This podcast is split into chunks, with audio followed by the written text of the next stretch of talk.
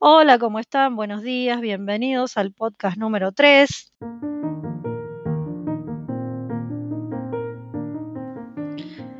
Sí, en el caso de la grabación desde la página web, sí, tiene las mismas prestaciones que la aplicación, no difiere nada, aparece la sección de grabación, la librería con las canciones para poner de fondo, los efectos para hacer transición o para agregarle algún tipo de intención a lo que uno quiere transmitir.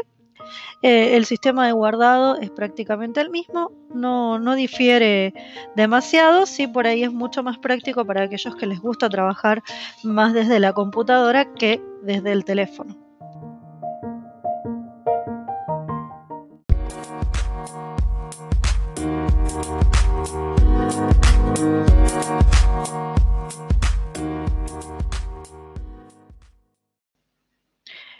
Bueno, como evaluación final les puedo decir que eh, la grabación a través de la página web es bastante amigable, si no difiere, como les dije, demasiado de la grabación con respecto al celular. Sí, la única posibilidad distinta que, que pude observar a primera vista es que tienen la opción de dejarles una dirección a los escuchas para que les envíen algún tipo de mensaje. ¿Sí?